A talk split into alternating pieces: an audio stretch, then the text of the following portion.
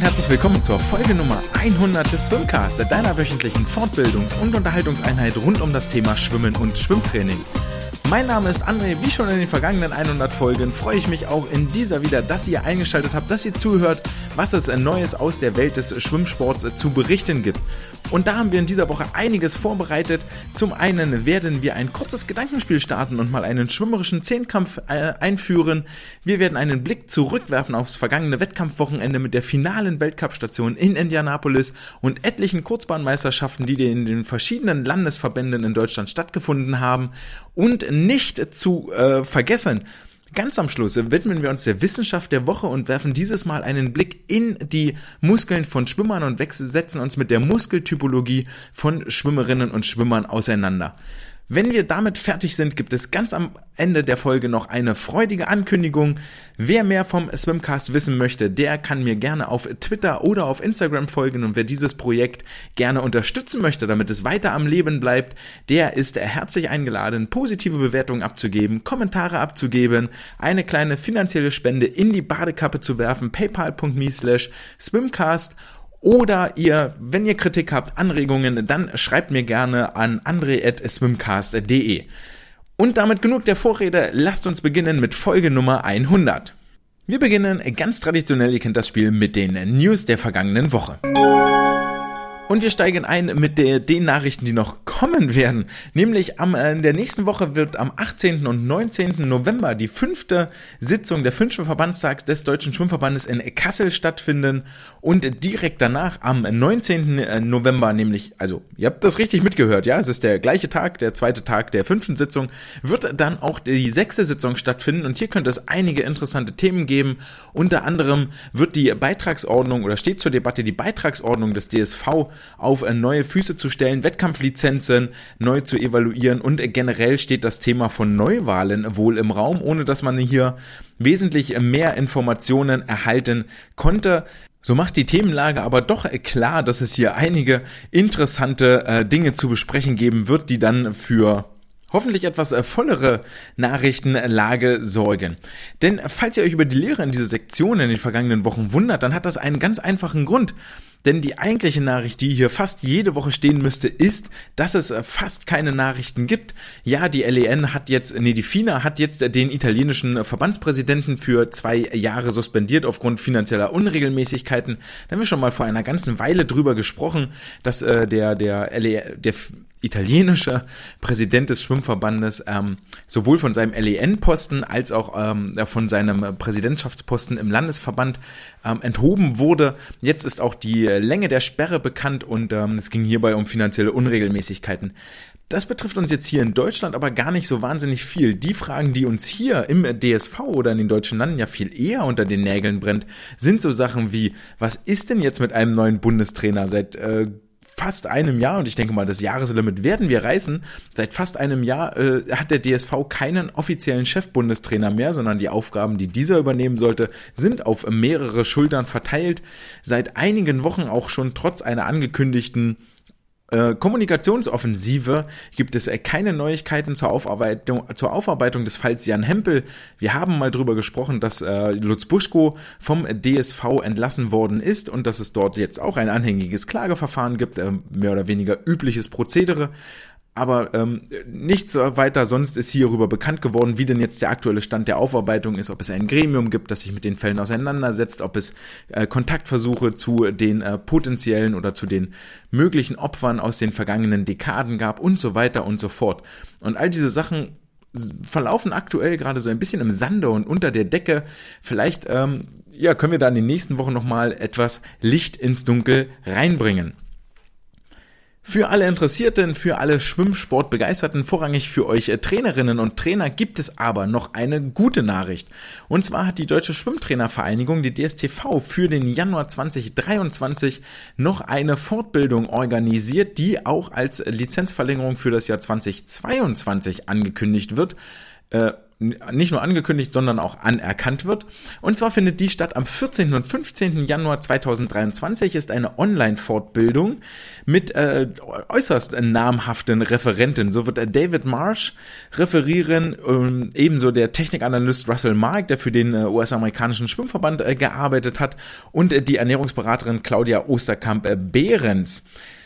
Thema der ganzen Fortbildung wird Sprint Swimming sein. Es wird also um die Sprints gehen und wir alle wissen, in Deutschland jetzt nicht gerade unbedingt die Paradedisziplin, also mehr oder weniger ein Befehl zur Anmeldung, zum Einschalten, zum Dabeisein. Die Plätze sind begrenzt. Wer sich jetzt denkt, Oh ja, das ist äh, genau mein Thema. Da will ich dabei sein, äh, wenn äh, der unter anderem jetzt kürzlich in die Hall of Fame des Schwimmens aufgenommene David Marsh über Sprinttraining referiert oder Russell Mark sich mit der Technik des Sprintschwimmens auseinandersetzt. Jemand, der schon ähm, viele, viele Bücher ge geschrieben hat, wo wahnsinnig viele kluge Sachen drinstehen. Oder Claudia Osterkamp-Behrens sich über Sprinternährung oder Ernährung für Sprints auseinandersetzt. Der kann jetzt dem Link in der Episodenbeschreibung folgen und kommt dann dort auf die Anmeldeseite der DSTV. Der ganze Spaß kostet natürlich ein bisschen Geld. 30 Euro für DSTV-Mitglieder, 60 Euro für Nicht-DSTV-Mitglieder dafür, dass ihr quasi anderthalb Tage mit äh, Wissen von Weltniveau unterhalten werdet, ist das, glaube ich, echt eine ganz, äh, ganz akzeptable und lohnenswerte Geschichte. Und jetzt ist der Übergang relativ schwierig, deswegen versuchen wir es gar nicht erst, sondern kommen direkt zu einem Thema, das ich ehrlicherweise ein Stückchen geklaut habe, nämlich im äh, Swim Swim äh, Breakdown, der auch jede Woche erscheint, ein äh, Podcast, der sich viel um das äh, amerikanische Schwimmen kümmert. Aber die haben vor einigen Wochen mal diskutiert und die Idee eines schwimmerischen Zehnkampfes in den Raum geworfen und die lässt mich ehrlich gesagt seitdem auch nicht mehr so richtig los und möchte das deswegen aus dem Grunde hier mal zur Diskussion stellen. Schwimmerischer Zehnkampf heißt natürlich schlussendlich, wir müssen zehn Strecken irgendwie schwimmen. Und ähm, die Idee, die dort aufkam, war, okay, wir machen 50 Meter in jeder Lage, also 4 mal 50 Meter. Wir machen 200 Meter in jeder Lage, 4 mal 200 Meter. Und dazu schwimmen wir noch 200 Meter Lagen als Vielseitigkeitstest und 1000 Meter Kraul als quasi Ausdauertest. Von mir aus auch 1500 oder 1200 Meter völlig Wurst, irgendwas, wo es länger als fünf Minuten im Wasser zur Sache geht. Und dann kann man hier das hypothetische Konstrukt mal aufmachen. Wer würde diesen Wettbewerb denn gewinnen? Und zwar, ich habe jetzt hier mal zwei Kategorien unterteilt. Äh, klar, in Frauen und Männer und dann nochmal in aktive Sportler und Sportlerinnen und dann in aktive und ehemalige Sportlerinnen und Sportler. Die ganze Geschichte finde ich auf der Männerseite ehrlich gesagt relativ einfach. Ähm, da gibt es natürlich einige Unbekannte von den, ähm, von den Neulingen, die noch nicht so lange jetzt im internationalen oder deutschen Wettkampfgeschehen vorne mitmischen. Da finde ich zum Beispiel, würde mich sehr, sehr interessieren, wie denn so ein Ole Braunschweig oder ein Lukas Mertens an der Geschichte abschneiden würden. Bei Lukas wissen wir, dass er auch über die 200 Meter Rücken durchaus äh, Qualitäten hat und hier richtig, richtig schnell im Wasser unterwegs sein kann, da auch schon bis auf wenige Zehntel an den deutschen Rekord äh, von Christian Diener herangeschwommen ist, das seitdem aber gar nicht mehr so wirklich ernsthaft versucht hat, die vier oder acht Bahnen Rücken. Ähm, Interessant wäre eigentlich auch, wie, in, wie viel Vorsprung kann sich äh, Florian Wellbrock eigentlich über die 1000 Meter Kraul erschwimmen, um dann auf den Sprintstrecken das Ganze möglicherweise gegen einen Ole wieder zu verlieren. Aber da sehe ich dann am Ende des Tages eigentlich Lukas immer noch deutlich äh, weiter vorne, weil er in meinen Augen, denke ich, auch deutlich vielseitiger ist, was so das Delfinschwimmen und das Rückenschwimmen angeht. Bei keinem der drei genannten dürfte das Brustschwimmen aber im Vordergrund stehen. Florian Wellbrock hat letztens noch im Instagram ähm, irgendwo auf die Frage geantwortet, äh, was denn so seine Bestzeiten über 50 und 100 Meter Brust sind. Und er hat das solide mit ein beziehungsweise zwei Minuten veranschlagt, was wohl relativ gut das Niveau von ihm über diese Lage veranschaulichen dürfte. Muss er auch nicht, gar kein Vorwurf. Ähm, wir alle haben eine Schwäche irgendwo und genau das macht ja eigentlich diese Idee so wahnsinnig interessant. Und einen Sportler habe ich jetzt noch nicht genannt, der hier an der Stelle eigentlich mein absoluter Favorit ist. Und das ist Marco Koch nämlich, der jetzt nicht nur gerade im äh, Spätherbst offensichtlich nochmal richtig aufblüht in seinem Trainingsniveau, sondern auch, und das vergessen viele ja wirklich gerne, der deutsche Rekordhalter über die 400 Meter Lagen auf der Kurzbahn ist. Da hat ihm noch nie jemand was vorgemacht und wer ihn schon mal hat Brustschwimmen sehen, der weiß, dass er gegen alle anderen Konkurrenten auf den 250 Meter Brust meilenweit voraus ist. Ja, da kommt ein Lukas Mazerat vielleicht noch mit ins Spiel, da kommt ein Max Pilger noch mit ins Spiel, auch ein Paul Sellmann, der über die Lagenstrecken durchaus heimisch ist und auch auf den langen Kraulstrecken zu überzeugen weiß wäre hier noch sicherlich zu nennen und ein valider Kandidat, der ihm da die Krone streitig machen würde. Aber wenn wir uns auf der Kurzbahn bewegen, und ähm, da habe ich das Ganze jetzt hier mal veranschlagt, um ein bisschen Attraktivität reinzubringen, muss man auch nicht ganz so eine große Schwimmhalle verkaufen oder dafür anbieten, um das durchzuführen, den Wettbewerb. Dann äh, wäre Marco Koch meine allererste Wahl, weil er die mit Abstand besten Wänden hat, die beste Effizienz unter Wasser und da glaube ich auch über die Delfin- und Kraulstrecken mithalten könnte. Rücken wäre da jetzt sein ganz, ganz klarer Schwachpunkt. 1000 Kraul, 1500 Freistil, pff, wissen wir auch nicht so, so ganz genau, aber als 200 Meter Brustschwimmer muss da schon so ein ganz leichtes Ausdauerniveau muss da wohl vorhanden sein, auch wenn wir später in dieser Folge noch drauf kommen werden, warum das bei den Brustschwimmern möglicherweise nicht unbedingt gegeben ist mit dem sehr, sehr hohen Ausdauerniveau. Also auf der Männerseite wäre Marco Koch eigentlich aktuell mein Favorit, dann wäre Paul Sellmann schon fast an der zweiten Stelle, denke ich mal. Ähm, interessant auch, wie die US-Importe dort möglicherweise abschneiden würden. Ein Björn Kammern, nicht zu vergessen, ein Raphael Miroslav, nicht zu vergessen auch ein Marius Kusch an der Stelle auf gar keinen Fall zu unterschlagen. Ähm, wobei ich da fast na, Björn vielleicht noch ein bisschen, bisschen jung und noch nicht mit den ganz, ganz großen, starken internationalen Zeiten.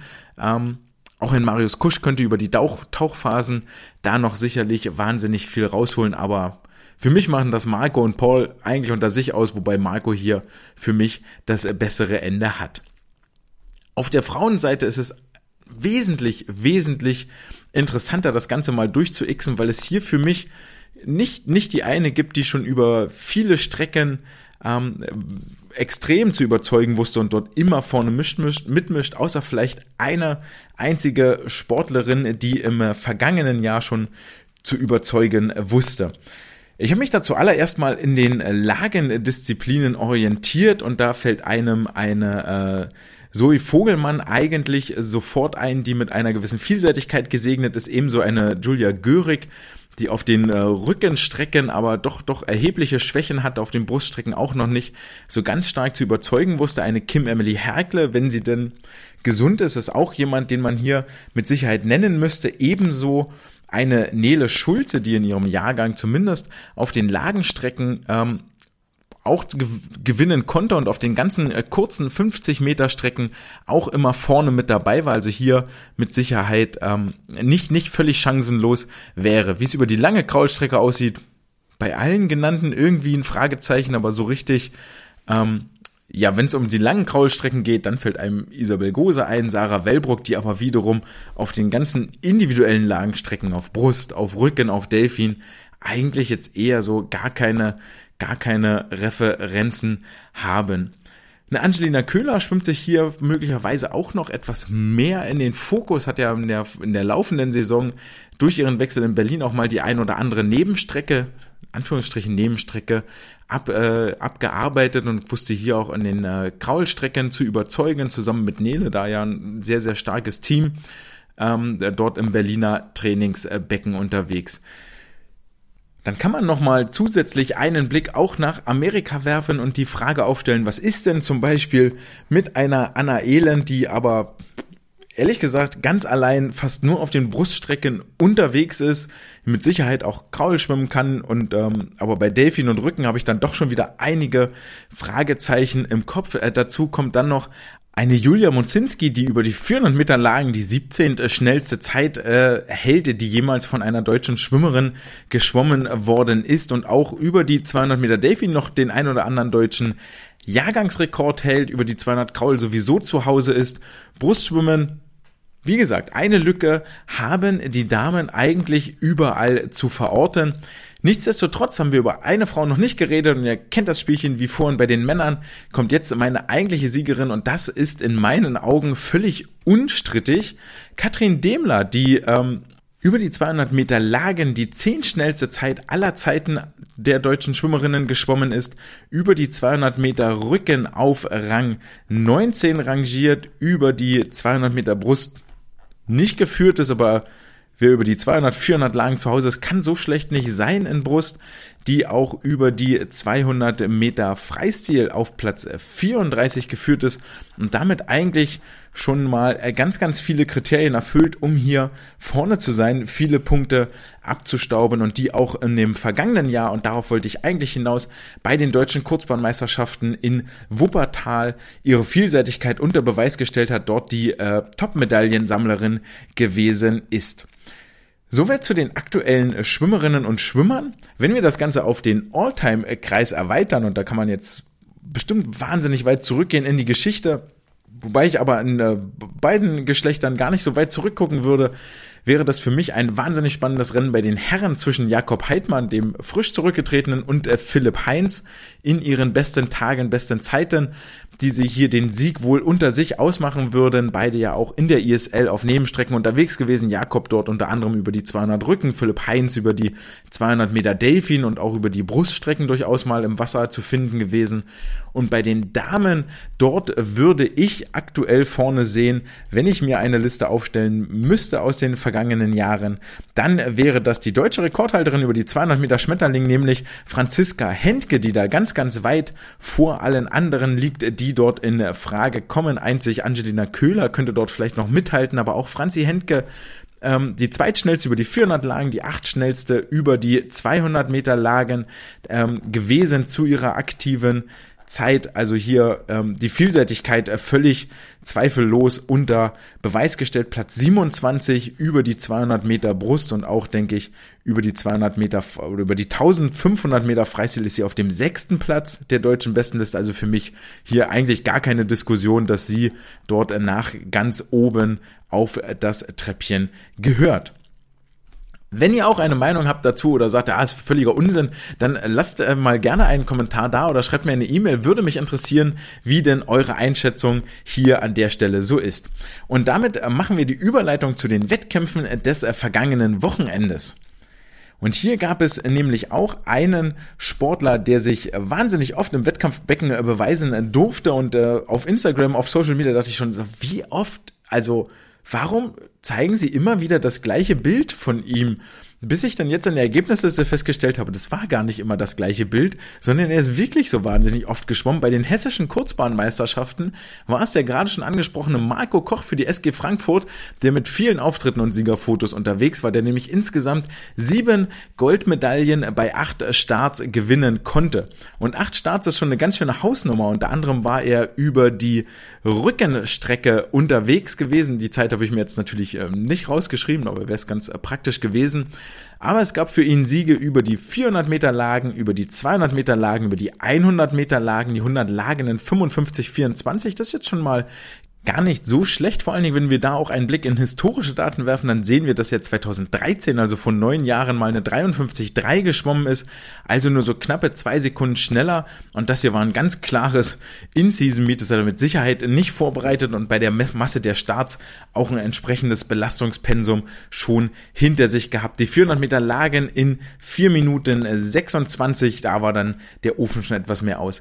Zudem gewann er neben den drei Lagenstrecken standesgemäß auch dreimal Brust 215, 100 und 2746 und zu diesen sechs Siegen gesellt sich noch ein siebter Sieg, was ihn auch für mich mit auf das Podest des Mehrkampfsiegers gehoben hat, nämlich über die 200 Meter Delfin in 20230 durfte er sich hier über die Goldmedaille freuen und ist auch hier vor acht Jahren schon mal eine 1,55 geschwommen, gar nicht mal so langsam. Bei den äh, nordrhein-westfälischen Kurzbahnmeisterschaften standen mal wieder die 50 Meter Freistil, die hier aktuell ein kleines Machtzentrum haben und ähm, von dem Duell Nina Sandrine Jessie gegen Jessica Felsner leben, das auch dieses Mal ein absoluter, wie heißt das auf Englisch so schön, Nailbiter war, also etwas, wo man an den Nä Nägeln knabbert, weil äh, das so eng zugeht. Nina Sandrine Jessie hatte hier ganz knapp äh, die Hand vorne in 24,75 gewann sie vor Jessie Felsner in 24,76. Bei den sächsischen Kurzbahnmeisterschaften waren es wiederum zwei Nachwuchssportlerinnen, die für große Augen gesorgt haben. Zum einen die Chemnitzerin Julia Ackermann, die über die 400 Meter Freistil in 4 Minuten 14 anschlug, damit ihre Bestzeit aus dem Vorlauf, die 4.15, nochmal um eine Sekunde verbessern konnte, insgesamt 8% schneller war als ihre alte Bestzeit, sich damit aktuell auf Platz 6 der deutschen Kurzbahnbestenliste für die Saison 22-23 befindet. Flankiert wurde diese gute Leistung von Leni Bonin, die Dresdnerin, wenn ich das richtig im Kopf habe, die über die 400 Meter Lagen in 4,49,29 eine neue Bestzeit ins Wasser schwamm und damit aktuell auf dem dritten Platz der deutschen Bestenliste liegt und auch hier nochmal eine ordentliche Duftmarke Richtung deutsche Kurzbahnmeisterschaften am kommenden Wochenende setzen konnte. Und zu guter Letzt gab es wohl vermutlich die meiste Prominenz im Wasser im äh, Dulsbergbad in Hamburg bei den Hamburger Kurzbahnmeisterschaften, wo die aus den USA angereiste oder immer noch in Deutschland weilende Julia Mozinski zweimal im Wasser war, über die 100 Freistil 56 400 Lagen 10396 äh, zweimal gewinnen konnte. Die neu am Olympiastützpunkt trainierende Katrin Demler gewann die 100 Delfin und die 100 Meter Lagen Dementsprechend wurde Julia dort nur Zweite. 1.01 über die Delfin-Strecke, 1.02 über die 100 Meter Lagen für Kati. Sonele Öztürk blieb über die 200 Rücken in 2 Minuten 10, nur ganz knapp über, über ihrer Zeit aus dem Weltcup. Dazu kamen äh, Cornelius Jahn, der über die 200 Meter Freistil sich auf Platz 5 der deutschen Bestenliste vorschwammen. 1,47,85. Dafür sich berechtigte Hoffnung auf eine Medaille machen in Wuppertal. Und Tobias Schulrath über seine Paradestrecke 50 Meter Delfin in 23,57 ebenfalls auf Platz 5 der deutschen Bestenliste. Dazu gab es zwei herausragende Leistungen von der erst 14-jährigen Leni Labarre, die für den Hamburger SC startet, die über die 100 Meter Delfin in 1.02.85 sich über den zweiten Platz freuen durfte und über 50 Meter Delfin in 27.85 nur knappe sieben Zehntel über dem aktuell gültigen deutschen Rekord geblieben ist. Soweit die Highlights aus den deutschen Schwimmbädern. Wir schnüren die Badehose etwas fester, springen in den Teich, schwimmen rüber nach Indianapolis ins Land der Stars and Stripes, wo die FINA ihr großes Weltcup-Finale abgefeuert hat. Und hier gab es ganz genau eine Leistung, die wirklich für große, große Augen gesorgt hat und das war der Weltrekord von Katie Ledecky über die 800 Meter Freistil. Hatte sie in der vergangenen Woche in Toronto schon angedeutet, dass hier wohl eine neue Weltbestmarke schwanken würde oder sogar fallen könnte, machte sie diese Ankündigung oder ließ sie diese Ankündigung nun Taten folgen. Und es war wirklich große Freude, die aus ihr herausbrach, als sie nach 7 Minuten 57, 42 zwei Sekunden schneller war als die alte Bestmarke von Mireia Belmonte, der Spanierin, die diese im Jahr 2013 aufgestellt hatte. Die 757 ehrlicherweise sind nur knappe drei Sekunden schneller als ihre Durchgangszeit vergangene Woche über die 1500 Meter Freistil und ehrlicherweise, wenn ich da in mich reinhorche, hätte ich erwartet, dass sie sogar noch ein Stückchen schneller ist. Das soll die Leistung jetzt hier keineswegs schmälern, aber soll vielleicht so ein bisschen illustrieren, glaube, da ist so das Ende der Fahnenstange noch nicht erreicht. Und es ist wirklich faszinierend, um das Ganze vielleicht so ein bisschen in, in Relation zu setzen. Diese 757 von Mireia Belmonte, ähm, die neun Jahre alt ist, hat sie damals gesetzt, geschwommen, als sie auf dem absoluten Höhepunkt ihres Schaffens war, auf dem Wettkampfhöhepunkt, wo sie hintrainiert hat, hingetapert hat und ist dann so schnell geschwommen wie in den nächsten neun Jahren niemand mehr. Katie Ledecky ihrerseits schwimmt diese oder unterbietet diesen Weltrekord mehr oder weniger mal eben im Vorbeigehen, so mitten aus dem Training heraus, äh, mitten in der Saison. Und das nötigt einem dann doch so ein bisschen Respekt ab, gerade wenn man überlegt, an dieser Zeit, die dort neun Jahre ganz, ganz oben stand auf der, auf dem, auf der besten Liste, ähm, an der haben sich echt schon einige versucht. Unter anderem hat da im vergangenen Dezember Li Bingji ähm, ihre, ihre Duftmarke hinterlassen, die Weltmeisterin wurde mit einer Zeit, die knapp über dem alten Weltrekord lag, aber eben nicht drunter, jetzt aber aktuell Weltrekordhalterin 400 Freistil ist. Dann war Simona Quadarella, die im Laufe ihrer Karriere und immer noch aktiven Karriere viele, viele Podestplätze bei Weltmeisterschaften, Europameisterschaften gesammelt hat. Es war dann wiederum die Chinesin, die Weltmeisterin von 2018, Wang Jianjiahe, über die 800 Meter Freistil, die dort nicht mehr rangekommen ist, war Lea Smith, die, Austra äh, die Amerikanerin, die 2016 den Weltmeistertitel über die 800 Meter Freistil geholt hat, die sich alle an dieser Bestmarke von Mireia versucht haben über die 32 Bahnen und dort jedes Mal Jahr um Jahr Wettkampf und Wettkampf daran gescheitert sind. Und dann kommt Katie Ledecky und sagt, hey, that's it. Die 10.000 Dollar nehme ich mit für den Weltrekord, die die FINA hier ausgelobt hat. Das finanziert mir schon mal so das ein oder andere Trainingsjahr oder die Studenten, na gut, da wird sie gesponsert da sein bei den äh, Studenten, ähm, hier Einschreibegebühren an der Uni. Aber das äh, hilft natürlich so ein bisschen, sich das Leben als Profisportler zu finanzieren. Also das, das setzt das Ganze nochmal echt in eine Relation und das ist nur eine Woche her, nachdem sie 1500 äh, Freistil schwamm und wir erinnern uns, direkt nach den 1500 schwamm sie ja dann noch die 200, also unfassbar, was hier ähm, passiert ist von ihr in den vergangenen zwei Wochenenden. Umso schöner zu sehen, dass dieser Weltcup hier in Nordamerika auch dafür gesorgt hat, dass die absoluten Größen des Schwimmsports endlich mal wieder daran teilgenommen haben. Was gab es sonst aus Indianapolis noch zu berichten? Das hält sich im Großen und Ganzen tatsächlich in Grenzen. Das ist jetzt nicht hier irgendein Zeitfaktor. Ihr kennt das, wenn es was zu erzählen gäbe, würde ich das einfach ganz munter drauf loserzählen. Und wenn es zwei Stunden dauert, dauert es zwei Stunden. Aber in Indianapolis war nicht so wahnsinnig viel los. Es war großteils bisschen zurückgehaltene Stimmung auf den Rängen, vor allen Dingen, wenn wir das mit den äh, kreischenden Kinderfans aus äh, Toronto vergleichen. Und das hat sich auch so ein bisschen über die, auf die Leistung übertragen. Eine Sache möchte ich aber noch erwähnen, und zwar war es die Amerikanerin Bella Sims, die hier ordentlich auf die, naja, ihren, ihren Einstand gegeben hat auf der ganz großen äh, Schwimmbühne. Denn sie schwamm über die 200 Meter Freistil am äh, Wettkampftag Nummer 2 am Freitag also einen neuen World Junior Record in 1,52,59. Soweit so toll, das kann ja mal passieren, das kann man machen, ist ja, ja, würden wir hier trotzdem mal kurz drüber reden.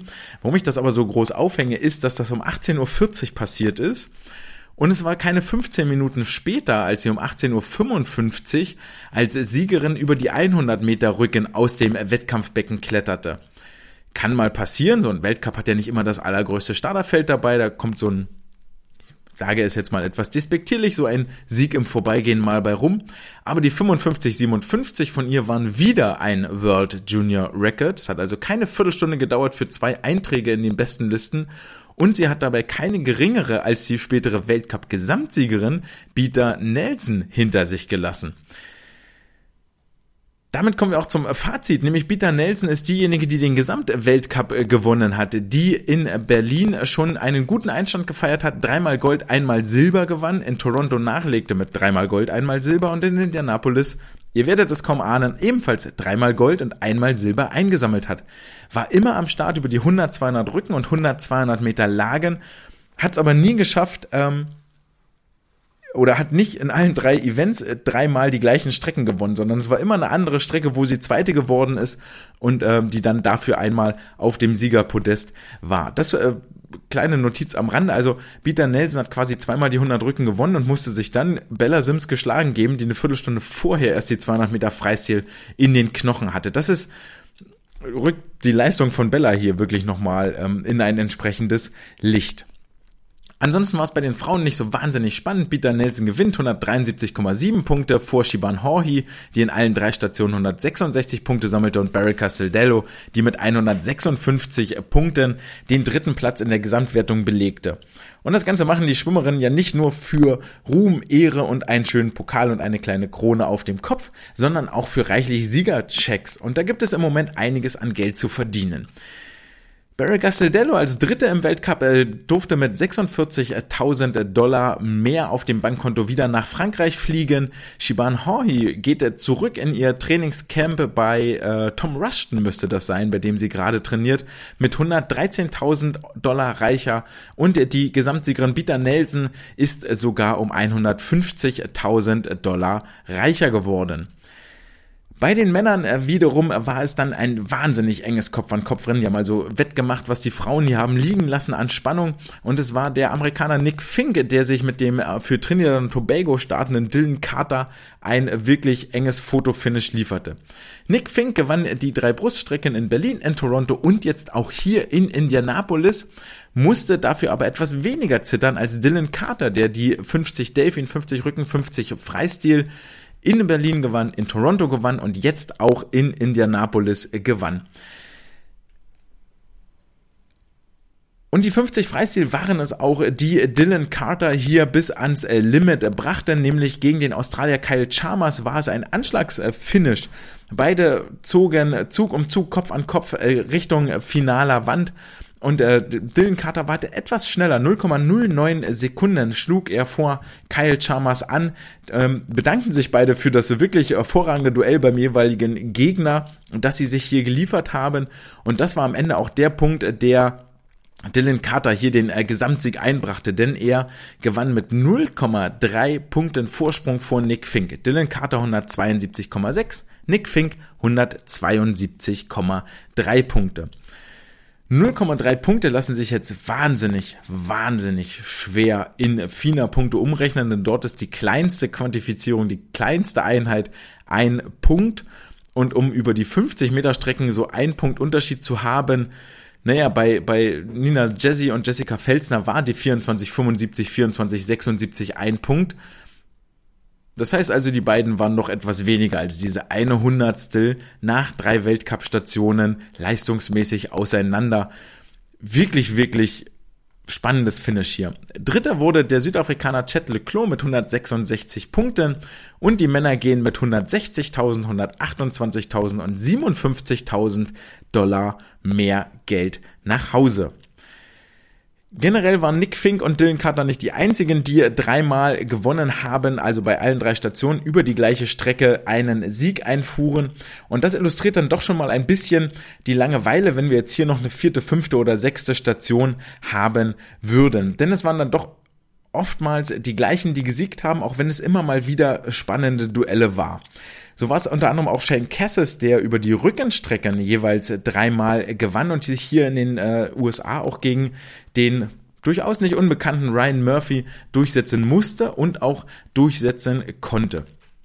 Was uns dann auch unweigerlich zu den Highlights der vergangenen drei Wochen führt. Und ähm, sehr, sehr schön ist es natürlich, dass wir viele, viele spannende Duelle hatten. Absoluter Sport von Weltniveau an ganz vielen Stellen. Das illustrieren nicht nur die beiden Weltrekorde und die mindestens drei World Junior Records, die wir hier sehen konnten, sondern auch andere Zeiten, die sich äh, durchaus in den Top 10 aller oder in den Top 10 Leistungen aller Zeiten einreihen ins Gedächtnis sind mir dann noch die 100 Delfin von Chet Leclos in Berlin, die 100 Meter Delfin von Maggie McNeil gegen Louise Hansen aus äh, Toronto und ähm, auch die 400 Freistil natürlich von Katie Ledecky gegen Summer McIntosh, die sind un unvergessen, ungeschlagen. Das werden so Duelle sein, die uns noch einige Jahre begleiten werden. Das rückte das Schwimmen mal wieder in den Fokus. Wir hatten Zeit über gute Leistungen, über Sportler und möglicherweise auch ihre Geschichten äh, zu reden.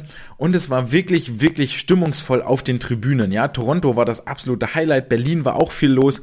Indianapolis fiel da schon ab. Aber wenn wir das vergleichen mit den vergangenen Jahren, wo es dann vielleicht verschiedene Stationen auf den Kontinenten gab, wo es dann Kontinentalwertungen gab und dann in so Schwimmnationen wie äh, Katar oder ähm, Doha, Abu Dhabi geschwommen wurde oder irgendwo in, in China, wo es eigentlich auch keinen so richtig interessiert hat, dann war das jetzt eine wahnsinnig clevere Entscheidung von der FINA, mal wieder nach Nordamerika zu gehen, nach Kanada. Auch in Deutschland ist ja immer eigentlich ganz, ganz gute Stimmung und die Star Power war wirklich, wirklich gegeben und das macht sich dann auch im Fernsehbild durchaus bemerkbar.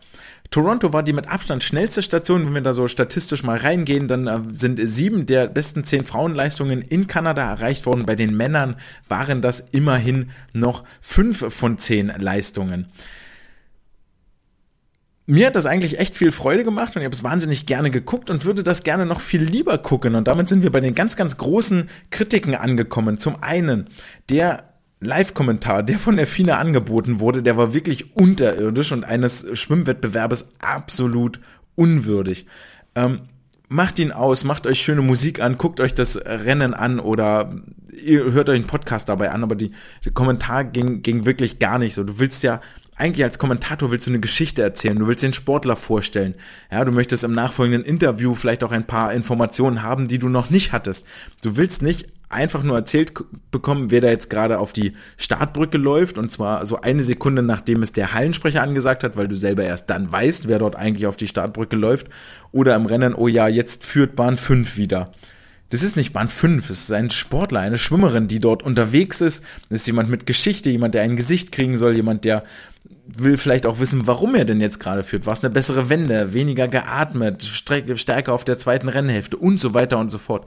Das sind die Fakten, die ich da hören will und nicht nur, ja, Bahn 5 zieht jetzt vorbei, das ist toll und schlägt als erstes an. Hurra, das war aber knapp. Mm. Und das sind diese miesen Storylines, die sich da durchziehen. Auch das Männerfinale, dass es so eng war. Rechnet mir diesen Abstand doch, also du kannst doch ausrechnen, ähm, ich glaube, Nick Fink musste nachlegen. Dylan Carter hat er vorgelegt mit einer Gesamtpunktzahl und Nick Fink musste nachlegen. Ich kann mir ausrechnen, welche Zeit Nick Fink schwimmen muss, um den Gesamtweltcup zu gewinnen. Und wenn ich diesen Gesamtweltcup schon aufmache, dann verkauf ihn mir doch auch und sag, ey, Nick muss jetzt eine, eine was auch immer, eine 20336 schwimmen, um hier den Gesamtsieg zu holen, damit ich mitfiebern kann, damit ich etwas habe, wo ich sagen kann, okay, da, da will er hin, ich gönne ihm das oder ähm, ich äh, gönne ihm das nicht, sondern Dylan Carter viel mehr.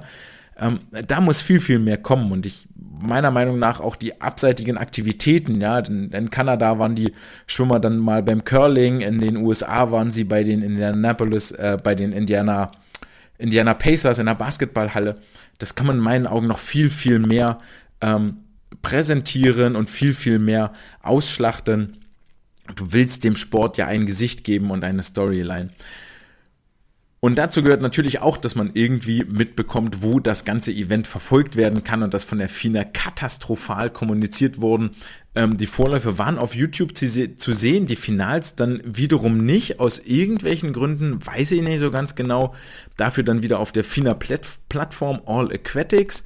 Dort wiederum kann man sich das Ganze dann nicht real life angucken, auch nicht die einzelnen Finals separat anklicken, wofür die Option theoretisch hinterlegt ist, sondern dafür musstest du dann wieder auf YouTube dir den gesamten Abschnitt angucken und da haben wir ja schon mal drüber gesprochen. Ähm, zwei Stunden, anderthalb Stunden am Stück guckt sich im Nachhinein dann doch keiner mehr an. Ja, schneide mir die Rennen zusammen, mach das kurz und knackig, ähm, spring da durch, kurzes Siegerinterview, ab zum nächsten, ja, das ist das, was ich im Real Life sehen will. Und den zweiten Finaltag aus Indianapolis, den habe ich bis heute nicht auf YouTube gefunden und das ist halt eine absolute, absolute Katastrophe und äh, Blamage, was die FINA da hier präsentationsmäßig ins Wasser gebracht hat.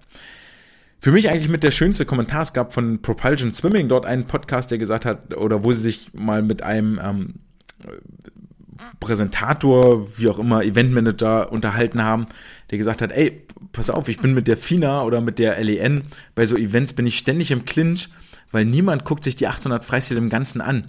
Du brauchst diese Clips, maximal eine Minute, du musst die absoluten Highlights sehen vom Rennen und dann nicht nur das Schwimmrennen, sondern auch ein Interview danach. Du musst ein Gesicht von dem Sportler haben, das muss alles da rein in diesen Clip und das musst du aufbereiten und das muss auch passieren, da müssen wir hin ähm, und von daher finde ich auch absolutes Shoutout mal an den, an den DSV oder an Rough Water an der Stelle, die bei den DJM das echt richtig, richtig gut machen, dort die Siegerinnen, Sieger nach den Läufen mal rausholen, vors Mikrofon stellen, eine Frage stellen, die müssen antworten. Da kommen Gesichter her, da kommen Geschichten her, da kommt mal die ein oder andere Information her, die eine, eine, eine, eine Emotion irgendwo weckt. Ja, es kann ja Sympathie oder Antipathie sein, aber die irgendwo was, was macht mit mir als Zuseher. Die deutschen Starts in Indianapolis waren insgesamt vier Männer vom, für den DSV mit dabei. Die hacken wir relativ zügig ab. Es war Cedric Büssing, der jetzt auch in Indiana am College äh, studiert, der über drei Strecken starten konnte und hier schon gezeigt hat, dass sich das Training in den USA lohnt. Über die 200 Rücken 1,56, 200 Lagen 2,00, anderthalb Sekunden unter Bestzeit, 400 Lagen 4,12, gute sechs Sekunden unter seiner alten Bestzeit geblieben.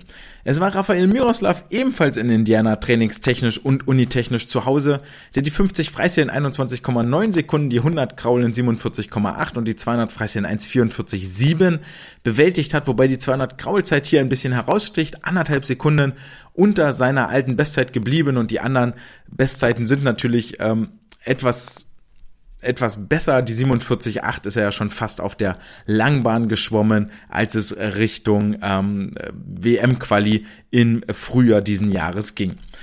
Und äh, dann war als drittes noch Joscha Salcho mit dem Wasser, der aus äh, Toronto mit rüber geflogen ist mit seinem australischen Team. Er seit einigen Monaten in Australien trainingstechnisch und lebenstechnisch unterwegs schwamm über die 50 Freistil in 21, 19, 18 Hundertstel unter seiner Bestzeit und schneller als in Toronto. Über die 100 Freistil in 46, 9 wurde er im Finale Vierter und schwamm tatsächlich nur 7 Hundertstel an einer Medaille vorbei. Wirklich schade, verbesserte seine alte Bestzeit um eine gute halbe Sekunde, war damit auch ungefähr genauso schnell wie in Toronto und über die 200 Freistil in 1,45, 60, 6 Zehntel langsamer als in Kanada. Und zu guter Letzt äh, Marius Kusch, der sich über zweimal Edelmetall freuen durfte, die 100 Meter Freistil in 47,60 als Einschwimmen benutzte, 700 über seiner Bestzeit, also trotzdem zeigte, dass er hier sehr, sehr fit ist und durchaus ähm, möglicherweise starten kann äh, bei den Kurzbahn-Weltmeisterschaften. Und dann kam die Bronzemedaille über die 50 Meter Delfin in 22,46 schwamm er 18 Hundertstel schneller als beim Heimweltcup in Berlin und über die 100 Meter Delfin schwamm er 49,97 wieder einmal unter der 50 Sekunden Marke und war damit auch nur 9 Hundertstel langsamer als schon bei seinem Auftritt in der Berliner SSE durfte sich aber auch über die 100 Delfin über die Bronzemedaille freuen. Offenbarte dann später nochmal im Interview über die 50 Meter Delfin, dass er aktuell mit Dylan Carter zusammen trainiert und sich äh, riesig freut für seinen Roommate, so hieß es, also hier sehr, sehr prominent und eine WG, die durch um einiges reicher nicht nur an Edelmetall, sondern auch an wirklich finanziellen Mitteln geworden werden dürfte. Wir dürfen also gespannt sein, was da bei Marius in den nächsten anderthalb, zwei Jahren sich noch entwickelt auf den Delfin-Strecken an mangelnder, ähm, ja, an mangelnden äh, Trainingspartnern dürfte es zumindest schon mal nicht liegen. Und damit kommen wir zum letzten Punkt der heutigen Episode, nämlich zur Wissenschaft der Woche. Und wie bereits angekündigt, die Wissenschaft der Woche steht ganz im Zeichen der Muskeltypologie des Schwimmers. Ursprungidee dieses äh, Themas war ein Paper aus dem Jahr 2022 von einer etwas größeren Forschungsgruppe rund um Philipp Bellinger, die ihre Ergebnisse im International Journal of Sports Physiology and Performance veröffentlicht haben. Das Ganze unter dem Titel The Muscle Typology of Elite and World Class Swimmers. Worum geht es hier? Wir machen einen kleinen Rückblick in das Thema Muskelfasern, Muskelarten. Und wir wissen ja alle, es gibt insgesamt drei Muskelarten, die unterschieden werden. Typ 1, die Slow Twitch Fasern, also diesejenigen, deren Hauptenergieerwerb auf der Energiegewinnung durch äh, Sauerstoff besteht, also die aerob arbeiten vorrangig. Dann gibt es die Typ 2a Fasern und die Typ 2x Fasern, deren Haupt ähm, Hauptstoffwechsel die Glykolyse ist, also vorwiegend aus Zucker ihre Energie generieren, das Ganze zu Lasten einer erhöhten Laktatproduktion, das dann abgeführt werden muss. Und wenn das nicht passiert, dann übersäuert der Muskel, macht irgendwann zu. Und wir kommen kaum noch im Wasser voran. Und jetzt ist die grundsätzliche Frage ist eigentlich, dass aus vielen anderen Sportarten bekannt ist, dass es einen Unterschied gibt zwischen äh, Sprintern und Langstrecklern. So ist es äh, beim Laufen inzwischen klar nachgewiesen worden, dass es ähm, einen Unterschied gibt in Bezug auf die Wettkampfstrecke, so haben Ausdauerläufer 9 zu 69 Prozent Typ 1 Fasern, Mitteldistanzläufer zu 61 Prozent Typ 1 Fasern und bei Sprintern sind das dann schon nur noch 27 Prozent Fasern vom Typ 1, also die Slow Twitch Fasern, die auf aerobem Stoffwechsel ähm, fußen. Bei den Schwimmern wiederum ist das bei weitem nicht so klar. Da gibt es hier drei Studien, die zitiert werden eine von Gollnick aus dem Jahr 1972, die sagt, sind so 58 bis 74 Prozent Typ 1 Fasern bei Schwimmern. Houston und Nygaard sagen 81, äh, sind so roundabout 60 Prozent der Muskulatur sind Typ 1 Fasern. Und äh, dann haben Gerard und äh, Kollegen 1986 festgestellt, dass es bei den Schwimmerinnen und Schwimmern keine Unterschiede in der Muskelzusammensetzung gibt, ähm, je nachdem, welche Distanz sie als Schwerpunktstrecke haben. Also der 50 Kraulschwimmer hat eigentlich das gleiche Muskel, grundsätzlich die gleiche Muskelstruktur wie der 800, 1500 Meter Freistilschwimmer. Und das ist eigentlich schon überraschend, weil wenn wir uns die Bandbreite angucken zwischen den Events, dann sehen wir auf der einen Seite 25 Sekunden und auf der anderen Seite sehen wir 15 Minuten. Und das kann eigentlich nicht sein. Nach allem, was wir wissen, muss es eigentlich so sein, dass alles, was bis 50 Sekunden dauert, sage ich mal, absolut nur auf Glykolyse fußt eigentlich und dieses aerobe Gedöns dort völlig vernachlässigt werden kann zur Energiegewinnung.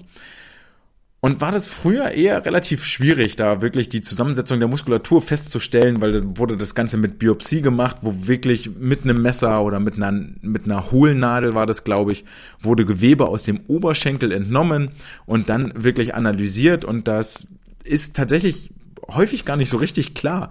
Aber ähm, Muskelfasern, die du wirklich dem Körper entnimmst, ich meine nicht die Muskeldicke oder sonstiges, wirklich die Faser, die Zelle als solche, wenn du die aus dem, aus dem Körper rausnimmst, bildet sich nicht wieder nach, die ist halt weg. Ähm, ist natürlich, ja, deswegen geht's so ein bisschen auch um Hypertrophie, Dickenwachstum und solche Geschichten. Ähm, was dann da in der Zelle passiert, die kann man aufpumpen, aber die Zelle als solche ist nichts, was sich jetzt im Leben irgendwie regeneriert. Wenn weg, dann weg.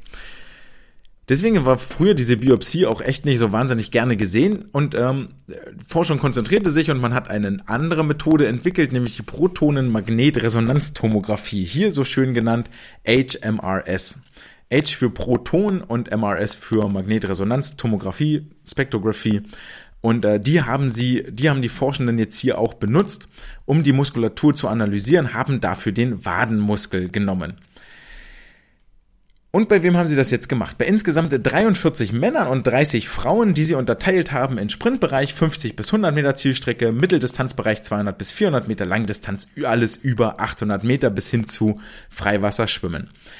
Und 33 der Schwimmerinnen und Schwimmer waren in den Top 10 vertreten, 40 äh, der Schwimmerinnen und Schwimmer waren in den Top 20 bis 100 der besten Listen vertreten innerhalb eines Zeitraumes von zwei Jahre vor bis irgendwann nach der Untersuchung. Dieses irgendwann nach der Untersuchung finde ich hier äußerst fragwürdig. Das hätte ich gerne etwas mehr spezifiziert gewünscht. Warum kommen wir später gleich noch drauf. 39 Krauler waren dabei, 12 Delfinschwimmer, 11 Rückenschwimmer und 11 Brustschwimmer oder Schwimmerinnen. Und jetzt haben sie das Ganze mit drei Hypothesen untermauert. Sie haben zum einen gesagt, okay, wir behaupten, macht man das ja gute Wissenschaft, stellst eine Behauptung auf, die dann geprüft werden kann und dann entsprechend als richtig oder falsch bewertet werden kann. Hypothese Nummer eins: Eine Muskeltypologie ist mit der Wettkampfzielstrecke korreliert. Das heißt, Sprinter haben mehr Typ 2 Fasern, Langstreckler mehr Typ 1 Fasern. Dann haben sie als zweites gesagt, die Schwimmart korreliert mit der Muskeltypologie. Also ähm, Delfinschwimmer haben mehr äh, schnell kontrahierende Muskelfasern, Typ 2 Fasern, als meinetwegen Rücken- oder Kraulschwimmer. Und dann haben sie als drittes äh, die Hypothese aufgestellt, dass die Top 10 der Welt, also die äh, 33 Schwimmerinnen und Schwimmer, die in den Top 10 der Welt verortet waren, die haben eine signifikant andere Muskeltypologie als die Top 100 ohne die Top 10, also Platz 20 bis 100. Daran unterscheiden sie auch von äh, Elitesportlern und, wie haben sie es hier genannt, World-Class-Schwimmer ist, also Elite-Schwimmer und äh, Weltklasse-Schwimmer.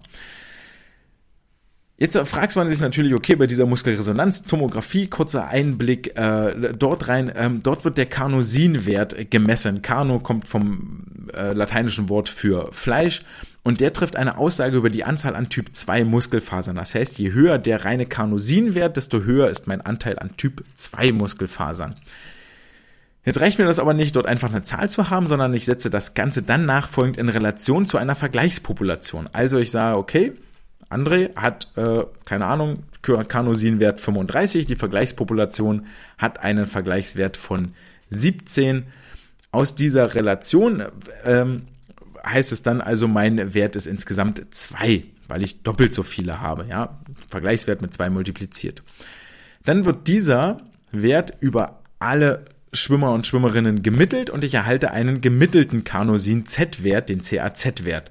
Und das wird hier zur Auswertung benutzt. Das heißt, wenn ich ganz viele Andres mir angucke, dann ist es ein CAZ-Wert von 2, der sagt, okay, die Schwimmpopulation hat im Durchschnitt doppelt so viele Typ 2 Muskelfasern wie die normale Population. Was stellen die Forscherinnen und Forscher jetzt hier fest? Welche Ergebnisse können sie sammeln? Zum einen merken sie, dass es innerhalb der Gruppe der Schwimmer eine wahnsinnig hohe Varianz der Muskeltypologie gibt. Also es gibt nicht den einen Schwimmer, der typisch charakterisiert ist, sondern es gibt welche, die ähm, sehr viel, die einen sehr hohen CAZ-Wert haben, die einen sehr niedrigen CAZ-Wert haben, die viel Typ 2 Fasern, wenig Typ 2 Fasern haben. Und ähm, das Ganze lässt sich noch nicht mal unterscheiden, dass die Sprinter jetzt alle einen hohen Typ 2 Wert haben und die Langstreckenschwimmer einen niedrigen Typ 2 Wert, sondern zwischen diesen drei Einteilungen Sprint, Mittel, Langdistanz gibt es keine Unterschiede zur männlichen oder weiblichen Vergleichsgruppe. Also die Schwimmer sind muskultypisch betrachtet überhaupt nicht unterschiedlich zu ihrer Peer Group, die in der Bevölkerung in der Gegend rumläuft. Das ist eigentlich schon mal erstaunlich. Dann äh, erhalten sie als Ergebnis als zweites, dass die Kraulschwimmer zwischen den Streckenlängen keine Unterschiede zeigen. Auch nicht, wenn der Fokus nur auf den Weltklasse-Athleten liegt, also auf den äh, Top-10-Athleten, die wirklich zu den schnellsten zehn ihrer Welt, äh, der Welt auf ihrer Strecke gehören. Kraulschwimmer, egal ob 50, 100 Meter, 200, 400, 800, 1500 oder Freiwasser, kein Unterschied in der Muskeltypologie, selbst dann nicht, wenn wir nur die absolute Elite in ihrer jeweiligen Zielstrecke nehmen. Auch das ist wirklich, wirklich überraschend. Was sie dann als drittes noch feststellen, ist, dass die Langstreckenschwimmer, also alles 800 Meter aufwärts, dass es dort keinen Unterschied in dem CAZ-Wert, also in dem Carnosin-Wert gibt zwischen der Top 10 und dem Platz 11 bis 100 in der Weltbestenliste. Also mit anderen Worten, Langstreckenschwimmer, an, anhand der Muskulatur lässt sich nicht feststellen, ob du jetzt ein sehr guter oder ein sehr schlechter Langstreckenschwimmer bist. Da muss es offensichtlich noch mehr geben als die Muskulatur. Und wir alle kennen schon vielleicht so ein bisschen die Antwort. Ja, es kommt auch aufs Lungenvolumen an, auf die VO2 Max, auf die Effektivität. Wie wird der Sauerstoff zum Muskel hin transportiert, vom Muskel dann äh, das CO2 bzw. das Laktat wieder abtransportiert. Also gibt es offensichtlich viel, viel andere ähm, Einflussfaktoren, die die Endleistung viel, viel mehr beeinflussen als die reine Muskelzusammensetzung. Dann stellen sie fest, dass es für alle Schwimmarten gilt, dass die Top 10 Sprinter, nur die Sprinter, also die 50 und 100 Meter Leute, deutlich höhere CAZ-Werte zeigen als die auf den Plätzen 11 bis 100. Also, wir können zumindest vielleicht schon erstmal festhalten, dass es innerhalb der Gruppe der Sprinter, wenn ich mir nur die 50 bis 100 Meter Leute angucke, dass es dort einen Unterschied gibt, ob ich Weltspitze bin oder zum Rest gehöre. Wir gucken nochmal zurück, bei den Langstreckenschwimmern im Freistilschwimmen war das nicht so. Ja, hier bei den Sprintern in allen Schwimmarten ist egal, ob ich mir Delfin, Rücken, Brust oder Kraul angucke, sind die Top 10 der Welt haben deutlich höhere CAZ-Werte, also deutlich höheren Anteil an Typ 2 Fasern in der Gesamtmuskulatur als die, die auf Platz 11 bis 100 liegen. Für alle, die jetzt Fragezeichen im Kopf haben, weil wir vorhin schon mal über die Kraulschwimmer sprachen, ähm, dort ist es so, dass wir, wenn wir uns die Top 10 Athleten angucken, wir keinen Unterschied feststellen zwischen Top 10 Sprinter und Top 10 Langdistanzschwimmer. Ja, das ist dort der Unterschied. Also der Top 10 Langdistanzschwimmer hat genauso viele Typ 2 Fasern wie der Top 10 Sprinter, wohingegen der Top 10 Sprinter deutlich mehr Typ 2 Fasern hat als der Top 11 bis 100 Sprinter. Das ist der Unterschied. Werfen wir jetzt einen Blick auf die jeweils nur gültige Top 10 in den jeweiligen Schwimmarten, also Top 10 Sprinter, Top, Top 10 Mittelstreckenschwimmer, Top 10 Langdistanzschwimmer, so unterscheiden die sich in keiner der Schwimmarten bezüglich ihrer Distanz. Das, was ich gerade schon sagte, ja, der Top 10 Kraul Sprinter hat den gleichen Muskelaufbau wie der Top 10 Kraul Mitteldistanzler oder Kraul Distanz Langstreckenschwimmer. Der Top 10 oder die Top 10 Rückenschwimmerin hat die gleiche Muskelzusammensetzung wie die Top 10 äh, Rückenschwimmerin über die 200 Meter. Kein Unterschied, wenn du Top 10 bist, ist völlig egal, welche Strecke deinem Muskelaufbau ist, gleich, ob du 50, 100, 200, 400, 800 Meter schwimmst. Ebenso äh, ist es so, dass die Weltklasse-Schwimmer Platz 11 bis 100 sich auch nicht hinsichtlich ihrer Distanz unterscheiden. Also, bist du auf Platz 11 bis 100, das ist auch egal, ob du ein Rückenbrust-Delfinschwimmer bist, ob du äh, Langstreckenschwimmerin bist, ob du Sprintschwimmerin bist. Bist du in den Top 11 bis 100, das ist unabhängig von der Zielstrecke, ihr habt alle die gleiche Muskelzusammensetzung. Das widerspricht sich alles nicht, sondern illustriert oder sondern trifft alles die gleiche Aussage, ja? Die Top 10 haben eine andere Muskelzusammensetzung als die Top 11 bis 100, vor allen Dingen bei den Sprintern über alle Schwimmarten hinweg. Dann wiederum, wenn du dir nur die Top 10 anguckst, ist es kein Unterschied, welches deine Zieldistanz ist. Guckst du dir nur die Top 11 bis 100 an, ist es auch kein Unterschied in der Muskelzusammensetzung, egal welche Distanz du schwimmst. Wenn wir jetzt aber interessanterweise die Schwimmarten miteinander vergleichen, und zwar über 50 bis 200 Meter, also Sprinter und Mitteldistanzler, dann zeigt sich hier, dass die Brustschwimmer einen deutlich höheren äh, Typ 2 Anteil haben als die Delfin, Rücken und Kraulschwimmer. Zusätzlich war das Brustschwimmen die einzige Schwimmart, bei der ein höherer finer Punktwert mit einem höheren CAZ-Wert korreliert hat.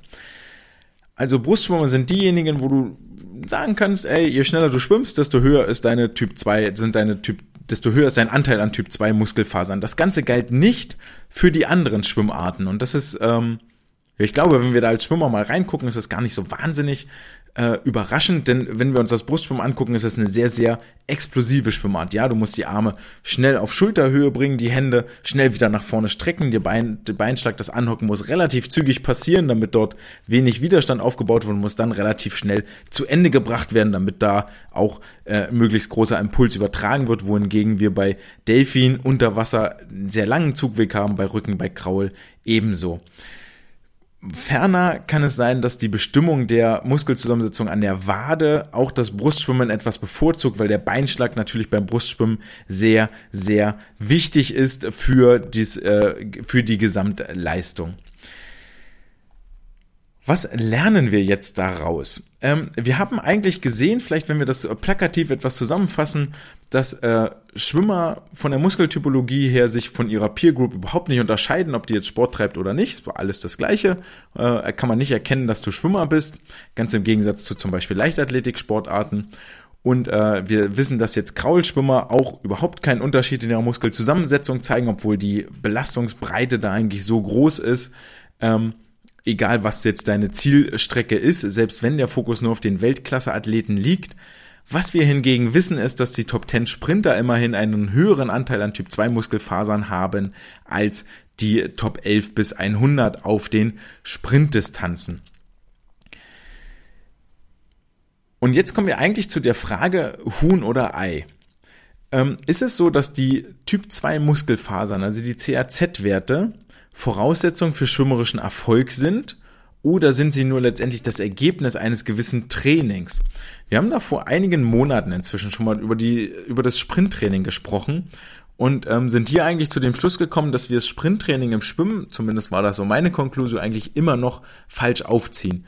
Ähm, wir haben gelernt, dass die maximale Kraftentwicklung im Muskel, die maximale Leistungsentwicklung im Muskel damals nicht von irgendwelchen ATP-Vorräten abhängig ist. Wir können über Glykolyse, aeroben Stoffwechsel, können wir über kurze Zeit quasi beliebig viel ATP nachschießen. Das limitiert uns nicht. Geht irgendwann alle, aber spielt auf äh, Sprintstrecken, gerade für die 15 Meter Strecken spielt es überhaupt keine Rolle. Es ist nicht entscheidend, wie viel wir neu generieren, sondern wie viel wir im Muskel selber neu produzieren können, aus einer Glykolyse, aus einer simplen Photophosphagenese ähm, heraus. Und ähm, es geht also lediglich darum, wie viele Muskelzellen kann ich eigentlich gleichzeitig aktivieren, wie viele Muskelzellen kann ich gleichzeitig ansprechen.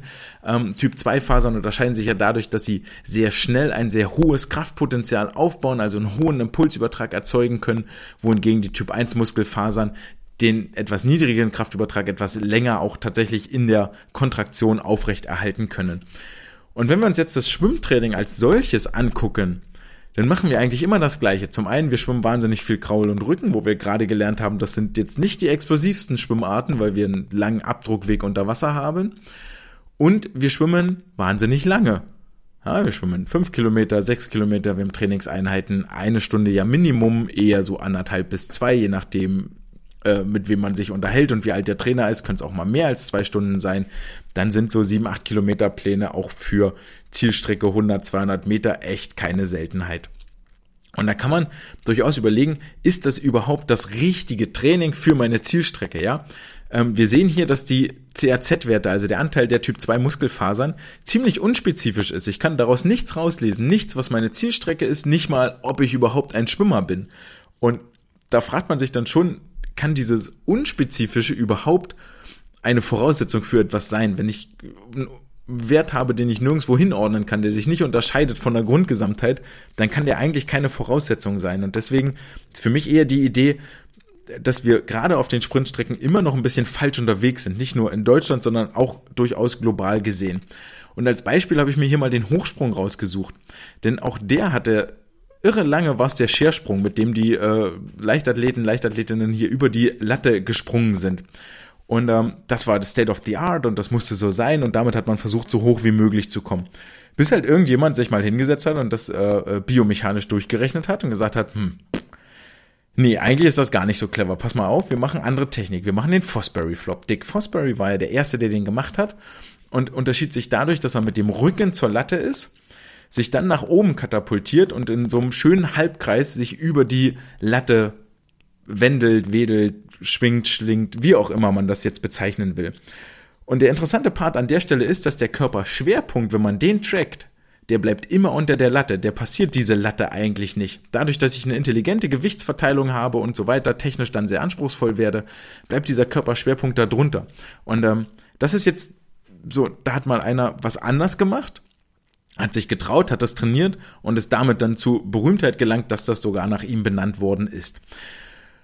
Und in die Tatsache, dass in nahezu allen anderen Sportarten, Leichtathletik, Fahrradfahren, ähm, ein Zusammenhang zwischen der Anzahl der Typ 1 Fasern und der Ausdauerfähigkeit beziehungsweise der Typ 2 Fasern und der Sprintfähigkeit finden lässt und im Schwimmen nicht, unterstreicht dieses Argument eigentlich nochmal ein bisschen.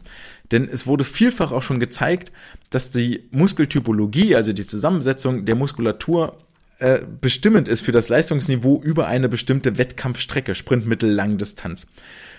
Und ähm, dem Unterstreichend wird auch nochmal in früheren Studien gezeigt, dass Schwimmerinnen und Schwimmer, die einen höheren Typ 2 Muskelfaserwert haben, im Laufe ihrer Karriere die deutlich besseren Starts absolvieren, also nachweislich explosiver sind als ihre ähm, ja, mit Typ 2 geringer gesegneten ähm, Partner. Und vielleicht, wenn wir uns da nochmal äh, zurückerinnern an den Weltcup, an Ruta Majotite, die nach dem Start, während des Starts schon so eine Viertelkörperlänge Vorsprung hat, kommen viele Sachen zusammen. Ist beim Start sehr schnell, ist eine Brustschwimmerin, die eh schon von Typ 2 Fasern bevorteilt ist und ist vorrangig auf den 50 und 100 Metern zu Hause über 200, wenn wir sie nicht sehen. Das alles ist absolut kein Zufall. Ich behaupte, wir machen da immer noch echt wahnsinnig viel falsch. Gegenargumente, die man hier berechtigterweise bringen kann, und auch die sollen, hier nicht unter den Tisch fallen. Das Wasser ist ein träges Medium und der Vergleich zu einem harten Boden, wo ein hoher Impulsübertrag wirklich stattfinden kann, ähm, ist vielleicht gar nicht zulässig. Ja, im Wasser können wir immer nur einen relativ kleinen Impuls übertragen. Der Gesamtkraft, die wir aufwenden, können wir mal überlegen, wenn wir uns von so einer Wand abstoßen, wie schnell ich da eigentlich weg bin und wie das so im Wasser passiert. Das heißt, ich muss eigentlich einen kleinen Impuls über eine längere Zeit übertragen. Das heißt, eine schnelle Kraftentwicklungskurve, wie das die Typ-2-Fasern machen, ist möglicherweise gar nicht unbedingt von Vorteil. Ähm, Gegenargument, was hier dann wieder greift, ist für mich, dass die Radfahrer auch diese Muskeltypunterschiede bezüglich Wettkampfdistanz zeigen und die auch über einen gewissen Kurbelweg, den sie dort haben, eine Kraft aufbringen müssen. Der ist nicht ganz so lang wie beim Schwimmen, aber immer noch deutlich länger als zum Beispiel bei der Leichtathletik, wo die Fußkontaktzeit möglichst kurz sein muss. Zweites Gegenargument gegen ähm, was, was dagegen spricht, dass Schwimmer wirklich extrem viele Typ-2-Fasern brauchen, um erfolgreich zu sein, ist die Tatsache, dass die Zyklusfrequenz, mit der ich also eine Bewegung wiederholt ausführe, hochgradig assoziiert ist mit der, mit der, mit der Muskeltypologie. Die Dauer eines Schwimmzyklus hat sich nämlich gezeigt, ist eigentlich weitgehend unabhängig von der Schwimmstrecke. Und die Ausnahme, die man dort vielleicht sehen könnte, wäre das Brustschwimmen, aber jetzt keine konkreten Zahlen hier. Wofür wir Zahlen haben, ist, dass wir beim Schwimmen im Sprint so von 60 Zyklen pro Minute reden, vielleicht auch noch ein bisschen schneller, also Zyklus ist dann rechter Arm bis rechter Arm wieder im Wasser. Auf den wirklichen Sprintstrecken und bei den äh, Langdistanzstrecken sind es 44 Zyklen pro Minute, also ja, so groß ist die, die Differenz da jetzt nicht. Bei den Radfahrern sind es 75 bis 150 Zyklen pro Minute, Kurbelumdrehungen und bei den Läufern sind es sogar 90 bis 280 Schritte, die sie pro Minute machen, je nachdem Marathon oder ähm, 100 Meter Läufer. Also da sehen wir auch nochmal, das ist echt ist dieser Vergleich zwischen den Leichtathletik- oder Luftsportarten und den Wassersportarten vielleicht gar nicht zulässig. Und zu guter Letzt natürlich der Wadenmuskel beim Schwimmen ist untrainiert, ja. Wenn wir schnell schwimmen wollen, dann ist es nicht die Wade, die wir trainieren, sondern der Latissimus, der Trizeps, ja, die Schultermuskulatur. Ähm, und die Zusammensetzung der Hauptmuskulatur, der Hauptantriebsmuskulatur kann natürlich anders sein als die der Wadenmuskulatur. Das ist aber eher unwahrscheinlich, denn in früheren Studien wurde gezeigt, ähm, dass das ein ziemlich guter Indikator für die Gesamtmuskelzusammensetzung ist. Da gab es schon mal Untersuchungen, die die Wadenmuskulatur mit der Schultermuskulatur verglichen haben, explizit bei Schwimmern und da kamen die gleichen äh, Muskelzusammensetzungen raus.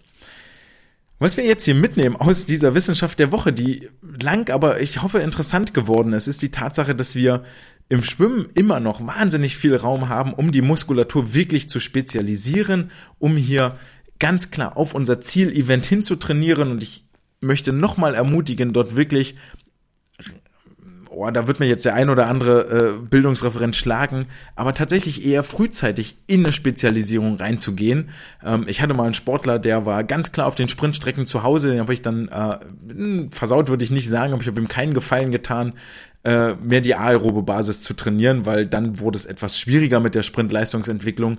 Ähm, dort hätte ich viel, viel mehr wirklich den Sprintbereich 50 bis 100 Meter richtig trainieren müssen. Dann wäre da richtig, richtig was gegangen.